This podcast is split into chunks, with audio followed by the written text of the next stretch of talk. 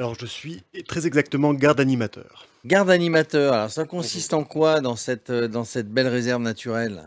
Alors, dans la- cette réserve naturelle régionale, on est une toute petite équipe de 1,8 euh, personnes à temps plein.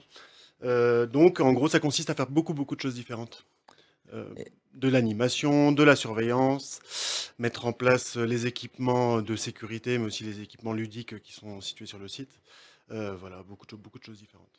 En gros, il faut, préserver hein, la forêt, vous la connaissez forcément très bien, euh, pour qu'après, bah, elle soit, en étant préservée, qu'elle soit euh, visible, visitable et qu'on apprécie et qu'on puisse voir toutes les richesses de cette forêt. Exactement, ouais. Euh, on a deux sentiers aménagés sur la réserve naturelle et euh, notre proximité avec la, la station des saisies nous permet d'accueillir énormément de visiteurs chaque année. On, depuis euh, 2020, on, a à peu près un- on dépasse les 30 000 visiteurs chaque été entre, le, entre mi-juin et mi-septembre. Et donc vous, vous travaillez toute l'année pour qu'elle soit belle et qu'elle soit visitable? Euh, pour qu'elle soit belle, euh, elle se suffit à elle-même, elle n'a pas besoin de moi pour être belle. Euh, pour qu'elle soit visitable, effectivement, alors euh, c'est un peu particulier, on a une forte saisonnalité ici à, à 1650 mètres d'altitude, ce qui fait que l'été, elle est effectivement visitable euh, sur des sentiers aménagés, mais que l'hiver, elle sert essentiellement de domaine de ski nordique euh, à la station des saisies. Et alors, qu'est-ce qu'on y trouve? Alors, on va passer l'hiver parce que l'hiver, bah, les animaux hibernent, les fleurs sont encore dans la terre, sont pas forcément euh, sorties à la neige qui est là. On voit, les arbres. C'est ce sont quoi les arbres d'ailleurs qui est ici? Alors, euh, on a 95% d'épicéas sur la, sur la tourbière des saisies, un petit peu de sapin et un petit peu de feuillus également. Donc, on a les arbres. Et puis, à un moment donné, la neige fond. euh, on entend des petits cris, on voit des fleurs qui sortent, etc. Qu'est-ce qu'on peut y admirer? Alors euh, l'hiver, on peut quand même voir des choses. hein. Je, juste, je vous rattrape un petit peu. C'est essentiellement l'hiver une zone de quiétude pour pas mal d'espèces, euh, notamment les oiseaux et notamment le tétralyre qui se sert de, de cette zone comme euh, zone d'hivernage où il va passer l'hiver dans des igloos. Au printemps, on va retrouver bah, toutes les fleurs qui sortent. Alors il y a, moi je suis arrivé ici depuis 4 ans maintenant et il y a un phénomène qui est assez important, c'est justement cette saisonnalité. Tout explose en un mois. Quoi. En fin mai, vous avez un mètre de neige et fin juin, vous avez des fleurs qui font un mètre de haut. Quoi. Donc voilà, beaucoup, beaucoup de, de une variété floristique très, très importante et, euh, et assez rare.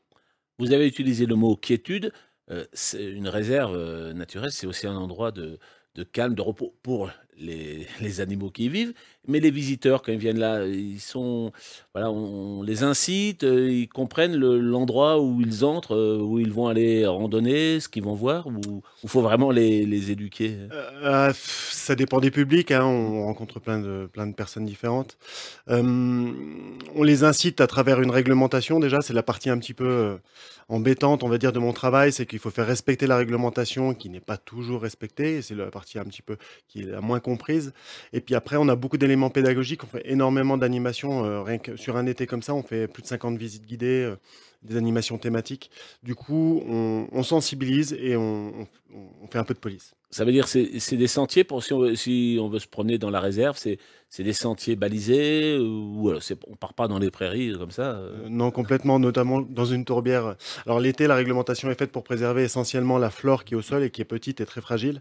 Euh, du coup, les sentiers effectivement sont balisés et notamment grâce à des, à des caillebotis, donc des planches en bois, euh, qu'on a sur, que je dise pas de bêtises, à peu près 6 km de sentiers. Voilà, ouais, ça c'est important. Et- Et cette biodiversité, vous êtes depuis 4 ans, vous voyez justement que les efforts pour la préserver, l'environnement, qu'elle arrive à pas se développer, mais du moins à ne pas être trop euh, impactée.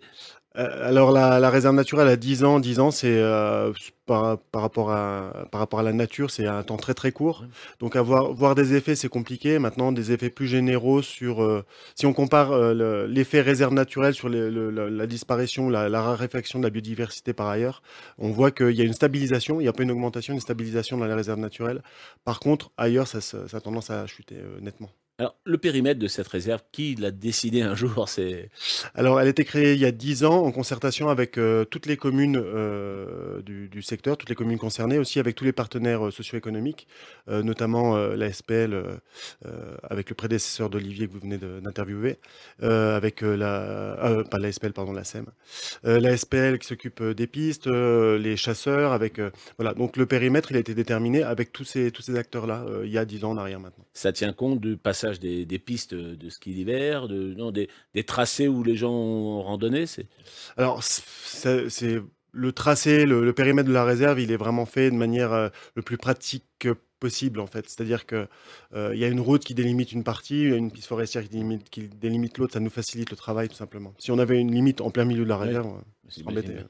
Et, du coup, vous parliez de visite accompagnée, donc ben, vous, vous, vous prévoyez ça à, des dates et des horaires bien définis. On peut aussi, avec peut-être euh, une carte, peut-être avec une application, suivre et partir tout seul en se disant qu'on va avoir les explications qui vont bien. Ouais, alors euh, les visites euh, se font avec inscription auprès des offices de tourisme. C'est des super, euh, enfin des super, euh, un super partenariat qu'on peut avoir avec les offices parce qu'elles nous permettent de, de- elles elles font la communication un peu à notre place par rapport à ces inscriptions.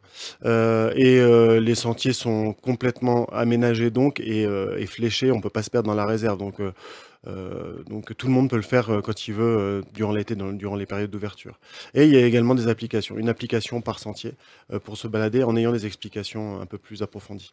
Alors, on, y vient en famille, évidemment, on y vient, on y vient de partout. Vous parliez de faire le gendarme un petit peu. Je suis sûr que c'est le rôle que vous aimez le moins, mais qui est tellement nécessaire.